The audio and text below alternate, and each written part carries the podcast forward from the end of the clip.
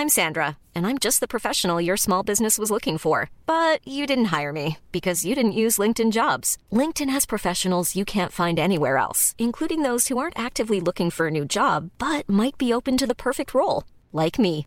In a given month, over 70% of LinkedIn users don't visit other leading job sites. So if you're not looking on LinkedIn, you'll miss out on great candidates like Sandra. Start hiring professionals like a professional. Post your free job on linkedin.com/people today.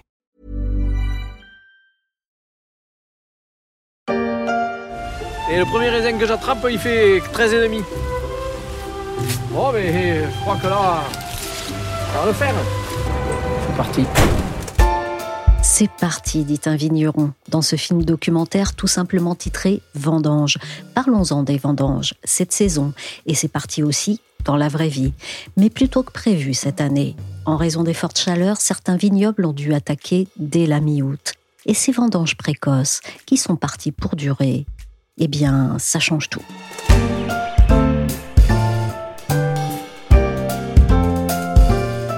Je suis Michel Varnet, vous écoutez La Story, le podcast d'actualité des échos, et on va faire un tour d'horizon des vignes, voir ce que promettent les millésimes 2022, malgré les coups de chaud et le manque de bras. Dans son seau, les raisins dont la maturité sera analysée pour fixer la date de début des vendanges. Elle ne devrait pas tarder à commencer, un peu déroutant pour Ludivine et ses 20 ans de métier. On constate, oui, qu'on a en tout cas à se poser la question de plus en plus souvent euh, sur des vendanges. Alors on, uti- on utilisait le terme précoce avant, et puis ça commence à devenir euh, habituel. Oui, ça c'était déjà en 2019, rebelote en 2022. Les vendanges sont précoces. On va continuer à le dire comme ça, mais il est vrai que c'est un phénomène qui devient la norme. Depuis les années 1980, on estime que les vendanges ont avancé de 2 à 3 semaines.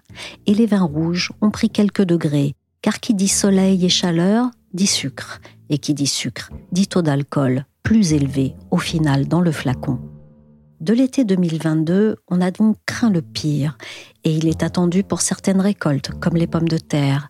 Mais à l'Est, il semblerait que ça ait mis les bulles en joie. Eh bien, il faut dire que cette année, pour la récolte 2022, le moral en Champagne est excellent, je crois qu'on peut le dire, parce que en fait, toutes les conditions ont été réunies pour euh, vraiment euh, bah, poser les bases d'une excellente récolte, euh, une excellente vendange 2022. Guillaume Roussange est correspondant en région champenoise pour les échos. On a eu euh, un été très chaud, ce qui a permis alors de préserver en fait la vigne de l'ensemble des maladies, c'est-à-dire l'oïdium, le mildiou, etc., ou de champignons euh, ravageurs, qui ont préservé la vigne et donc a donné un excellent rendement pour cette vendange 2022.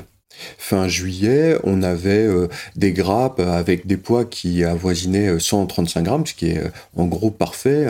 Un, taux de sucre aussi qui atteignait euh, les, les 8,5 degrés, c'est-à-dire de sucre naturel, ce qui est contenu dans le raisin naturellement. Les professionnels ont atteint en fait les degrés de maturité qu'ils souhaitaient vraiment.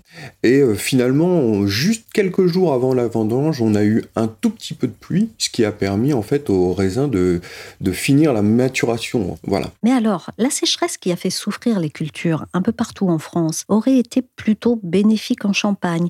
Ça s'explique comment? La culture du raisin, la culture du raisin en Champagne en tout cas, a été excellente. Pourquoi? Ben Ça, c'est dû à ce que les champenois appellent la magie champenoise. C'est-à-dire qu'il suffit qu'à la fin de l'hiver, des pluies tombent en abondance, elles vont recharger en fait le sous-sol crayeux qui va agir vraiment comme une éponge et retenir cette eau et la vigne qui finalement ne pousse que sur quelques centimètres de terre va aller chercher en profondeur l'eau durant l'été dans cette craie et ça va lui permettre de tenir évidemment tout l'été. Voilà, c'est ce que les, les champenois appellent la magie champenoise. Et donc en 2022, cette magie climatique a opéré pleinement? Exactement, c'est-à-dire que cette année 2022, contrairement aux années antérieures, en plus, elle n'a pas été marquée par des accidents climatiques qui sont terribles pour la vigne. Je pense au gel de, de printemps ou à la grêle, qui euh, provoquent de gros, de gros dégâts, comme euh, l'année dernière et notamment aussi celle d'avant, qui avaient vraiment, vraiment endommagé les cultures.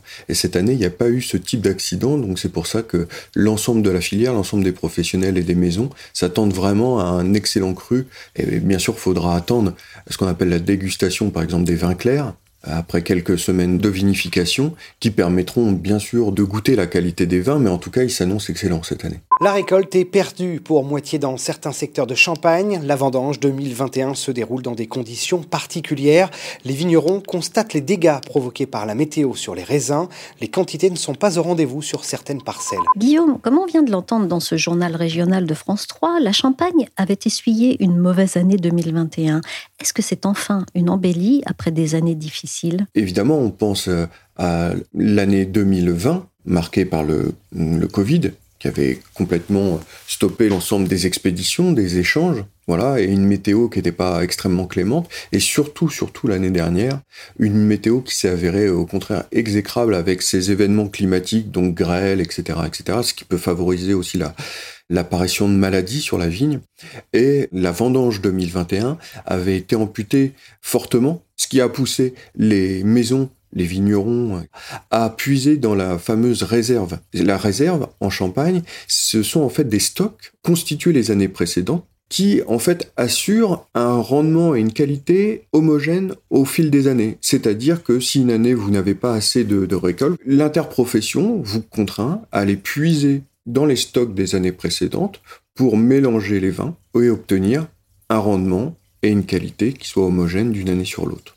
C'est un dispositif qui est unique en France et sans doute dans le monde, c'est de pouvoir mélanger des vins d'années différentes. L'idée, effectivement, c'est d'atteindre toujours un rendement qui est fixé par l'interprofession. Alors, cette année, il a été fixé de mémoire à 12 000 kilos par hectare. Et cette année, donc, la part de la réserve a encore été augmentée puisque, comme on l'a expliqué, les vignerons ont dû faire fortement appel à leurs réserves l'année précédente, donc ces stocks avaient été euh, euh, fortement entamés, et donc grâce à cette belle vendange 2022, les stocks vont pouvoir se reconstituer. Au-delà des réserves et après ces années compliquées, comment se portent les affaires en Champagne et comment évoluent-elles? Vous savez que l'appellation Champagne, elle se porte extrêmement bien hormis euh, la période Covid, évidemment, où les expéditions ont été euh, freinées, empêchées, etc., plus des marchés qui ont été euh, fermés. Mais l'appellation Champagne, elle s'est jamais aussi bien portée qu'aujourd'hui. Aujourd'hui, on s'attend à des expéditions qui vont encore battre tous les records, puisque selon les derniers chiffres dont on dispose à l'heure actuelle, ceux qui sont donnés par le comité Champagne, le CIVC, elles ont progressé de près de 15% au cours du premier semestre de cette année. Donc évidemment, il faut rester prudent parce que ce sont en fait des indicateurs sur une période courte et la plupart des expéditions vont se faire là, à la rentrée, et s'étaler jusqu'aux fêtes de fin d'année, qui sont vraiment la grosse période de consommation. Mais ça laisse en tout cas présager d'une excellente année 2022, euh, tant en termes de qualité qu'en termes d'expédition, c'est-à-dire en termes de vente. Les premiers marchés restant bien évidemment, outre la France, marché plutôt en, stagnation, le Royaume-Uni, les États-Unis, des pays comme le Japon également se mettent à, consommer du, champagne. Et puis on pense à tous les pays du nord de l'Europe aussi qui sont euh, très friands de ce, produit euh, typiquement euh, français. Quand le voyage L'amour c'est comme le vin. Ce qui nous lie là. Faut du temps. Ça donne pas envie de rester là tout ça?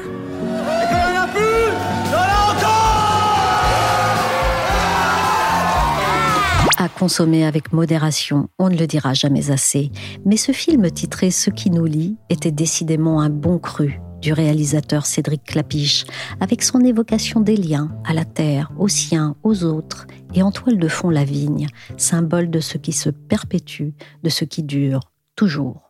Enfin, on l'espère. Dans le vin, les années se suivent et ne se ressemblent pas. La situation climatique impacte aussi différemment les régions. Ce qui fait sourire à l'Est pourrait faire grimacer au sud.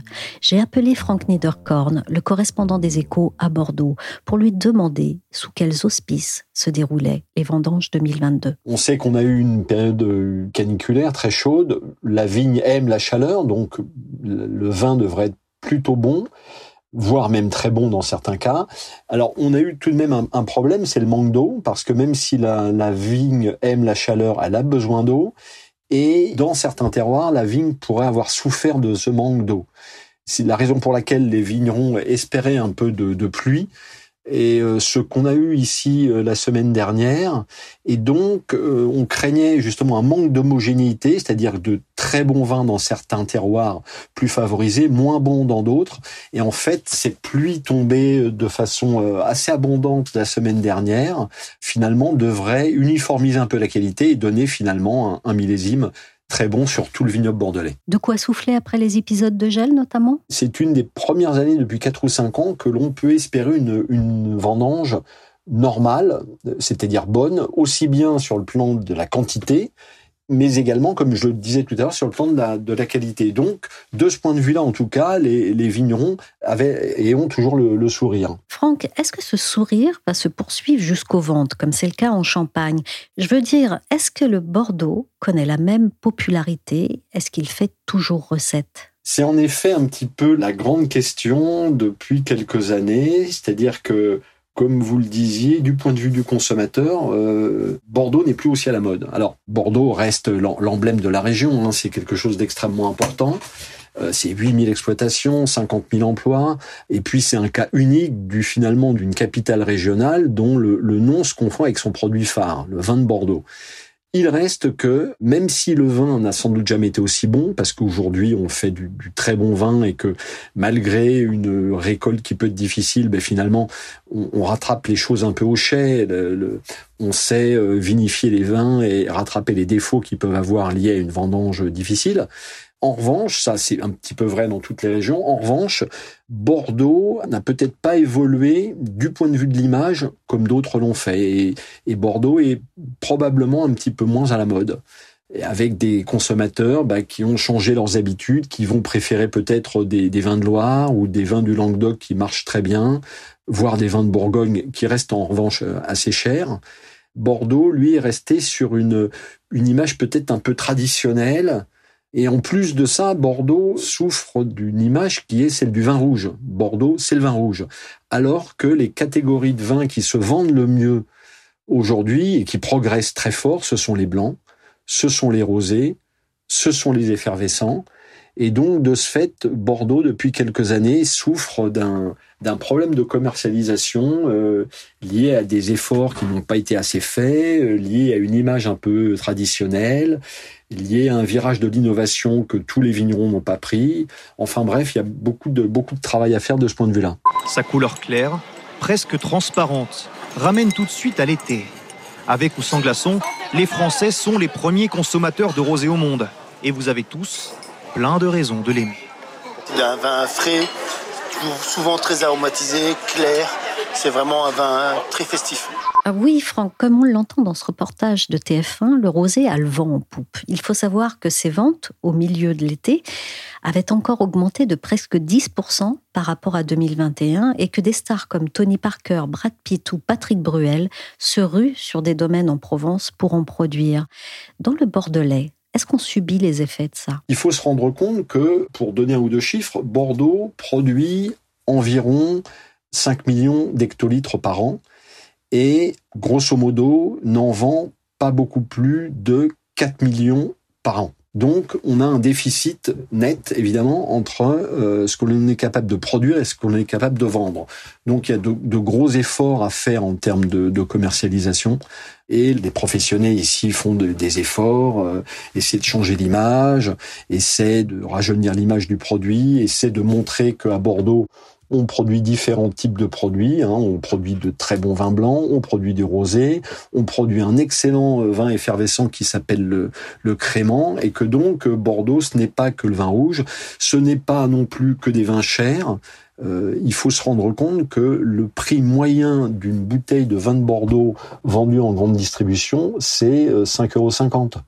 Et donc, il faut arriver à faire comprendre et à persuader le, consommateur que Bordeaux ne vend pas que des vins chers, c'est pas vrai, et que aujourd'hui, euh, les vins de Bordeaux sont parmi les meilleurs en termes de rapport qualité-prix, et c'est de reconnu par la plupart des professionnels.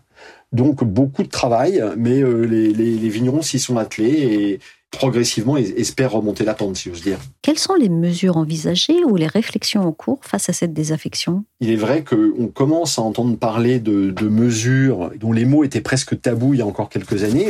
Et là, je pensais notamment à l'arrachage, c'est-à-dire que euh, officiellement, l'interprofession de, des vins de Bordeaux là envisage d'arracher une partie des, des vignes pour comme on dit ici, réduire un petit peu la voilure. C'est-à-dire qu'on va effectivement essayer de faire des efforts pour vendre plus, mais euh, sachant qu'on produit trop, l'une des, solutions, c'est d'essayer de produire moins en arrachant les vignes qui sont euh, les moins qualitatives, parce qu'il faut dire que dans les années 80-90, on a beaucoup planté.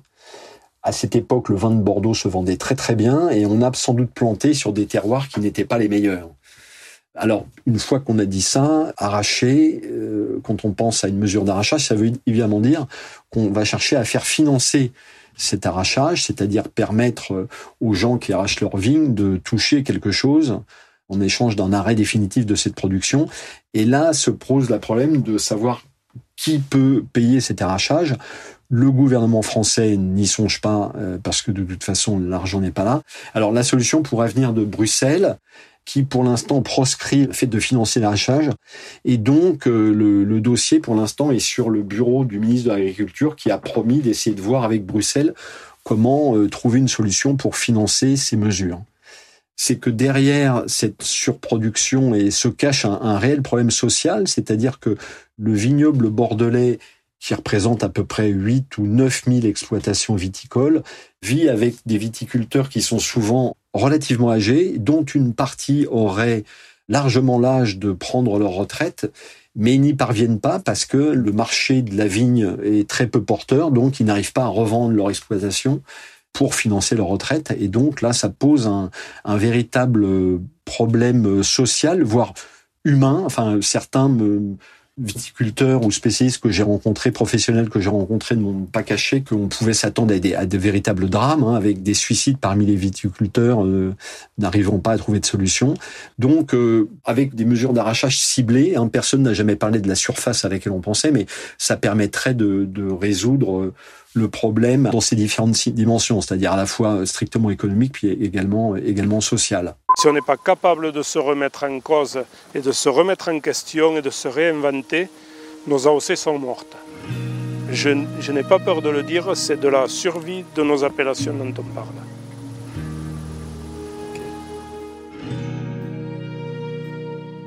Au milieu de ces vignes, au fil des années, il fait de plus en plus chaud. Franck, on vient de l'entendre dans l'introduction de cette vidéo du Monde, le réchauffement climatique est un défi pour la vigne. Qu'en est-il en Bordelais? Vous le dites, cette année était plutôt fructueuse, mais à plus long terme. De ce point de vue-là, nous sommes ici là dans la situation des autres vignobles.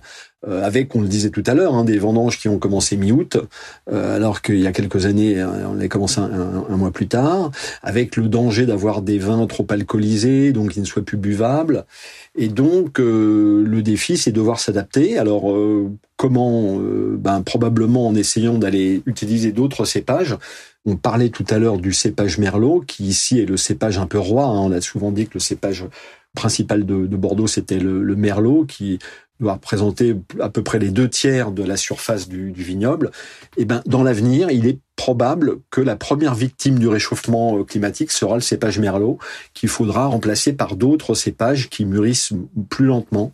Alors il y a déjà beaucoup d'essais à, à, Bordeaux, euh, chez les, les, vignerons qui sont autorisés à, à essayer d'autres cépages, et puis dans des dans les instituts scientifiques, comme l'un le, des principaux instituts à Bordeaux, qui est l'institut euh, scientifique de la vigne et du vin, et on cultive d'autres cépages pour voir comment ils s'acclimatent au terroir bordelais. Donc il va falloir, si le, ce type de, de, de temps continue, qu'on cherche des pinots noirs qui mûrissent moins vite, qui font moins d'alcool et qui, qui, gardent cette même complexité, cette même fraîcheur qui fait le, la qualité des vins de Bourgogne. Des questionnements, mais pas de pessimisme chez les vignerons. Avec une cinquantaine de variétés de cépages regroupées, ce conservatoire démontre qu'ils ont toujours su s'adapter. S'adapter pour l'avenir du vin. La tonalité est la même en Bourgogne, comme on l'entend, que dans le Bordelais, mais il n'y a pas que le goût dans le vin, si j'ose dire. Encore faut-il en amont cueillir les grappes de raisin, c'est-à-dire vendanger. S'il est dit que ça se fait dans la bonne humeur, en revanche, ça ne se fait pas tout seul. Et cette année, ça ne s'est pas passé comme prévu. Elles ont commencé bien plus tôt ces vendanges. Habituellement, elles démarrent à peu près fin août et jusqu'à fin septembre. Parfois, elles s'étendent jusque début octobre. Léo Caddy-Martin est journaliste aux échos. Mais là, le calendrier a été complètement bouleversé, bah, notamment par la sécheresse, mais aussi par les fortes chaleurs. Et donc, euh, tout ça a accéléré complètement le, cycle de la vigne. Et une telle précocité, et surtout à une telle échelle, en France, c'est vraiment quelque chose d'inédit. Et ça a eu quelles conséquences? Il y en a eu plusieurs des conséquences, mais la plus visible, déjà, c'est des problèmes de recrutement. Essayer de mesurer ces problèmes de recrutement, c'est quelque chose d'assez complexe. On n'a pas de chiffres très clairs euh, pour l'instant. En tout cas, le président des vignerons indépendants, il parle de 30% de main-d'œuvre à peu près manquante sur la saison 2022. Donc, euh, c'est lié déjà au fait que ce nouveau calendrier coïncide avec les vacances estivales. Donc, plein de vendangeurs sont occupés euh, soit par un autre emploi saisonnier qui s'étend en août, soit juste est en vacances.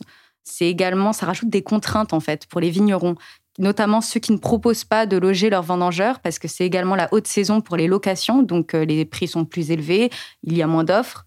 Au-delà du recrutement, il y a aussi des conséquences dans la manière de vendanger. Les vignerons, ils ont dû s'adapter à ces nouveaux phénomènes météorologiques et ils travaillent notamment à des horaires souvent plus nocturnes ou des horaires plus matinaux. Donc euh, tout ça pour s'adapter aux fortes chaleurs. Du coup, les vignerons ont-ils tenté de recruter la main-d'œuvre manquante par des voies nouvelles, des canaux différents? Déjà, Pôle emploi a relayé énormément d'offres. Donc ça traduit bien ce problème de recrutement et cette forte demande des vignerons. Mais on remarque aussi beaucoup, beaucoup d'offres sur les réseaux sociaux, notamment sur Facebook, des fois sur LinkedIn, c'est un peu plus rare, mais également. Et on a l'impression que les vignerons sont passés euh, par d'autres moyens de recrutement, peut-être des moyens plus informels et des contacts plus directs en allant chercher euh, auprès de leur entourage ou aussi euh, auprès des vendangeurs des années précédentes. Est-ce que ce n'est pas une nouvelle plaie pour les vignerons? Complètement. C'est vrai que les vignerons euh, enchaînent un peu les difficultés. Ils sortent de deux années très ralenties par le Covid. Une grande partie de la main-d'œuvre vient de l'étranger, spécialement pour les vendanges. Donc, c'est chose compliquée euh, lorsqu'une pandémie bah, impose des restrictions sanitaires et aussi des, restrictions euh, de déplacement un peu par ricochet. Donc, et à cet épisode Covid, c'est aussi ajouté bah, les phénomènes climatiques qui sont bah, de plus en plus extrêmes. Les raisins sont déshydratés, plus concentrés, les maladies se propagent aussi plus facilement. Euh, et le poids des grappes euh, est en baisse euh, notamment. Donc les vignes sont vraiment au, premier rang du dérèglement climatique. Voilà. Elle est à poil, la souche.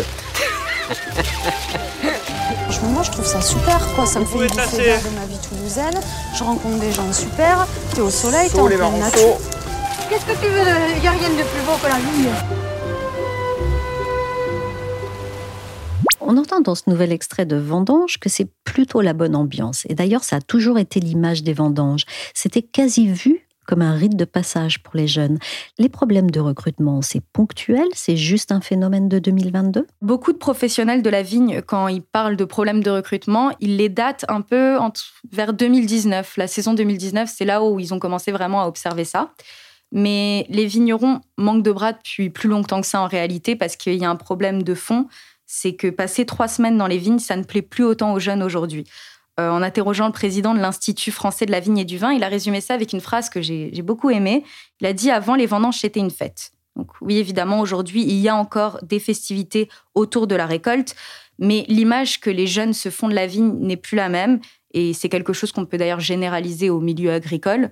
Pourtant, il faut quand même dire que ce travail euh, dans les vignes, il est beaucoup moins pénible qu'il y a 25-30 euh, ans. Ils sont de plus en plus euh, assistés par des machines tout simplement qui aident à la récolte, qui d'un côté pour les vignerons permet d'être plus efficace, euh, plus productif, mais ils ne remplacent pas non plus la main d'œuvre parce que c'est notamment un gage de qualité que d'avoir des vendangeurs qui viennent trier les raisins, et collecter ça euh, parcelle par parcelle, même si ça prend plus de temps. Au niveau de la qualité de la grappe, euh, il y a plus d'assurance à ce niveau-là. Mais reste que ces métiers souffrent encore euh, d'un manque d'attractivité très important.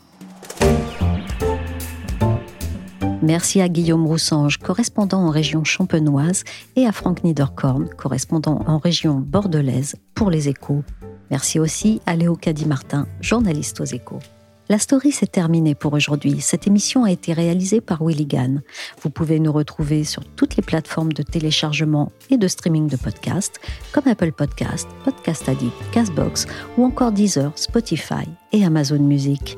Abonnez-vous pour ne rater aucun épisode. Pour suivre l'actualité à travers nos articles, nos analyses ou encore nos enquêtes, rendez-vous chaque jour sur leséchos.fr.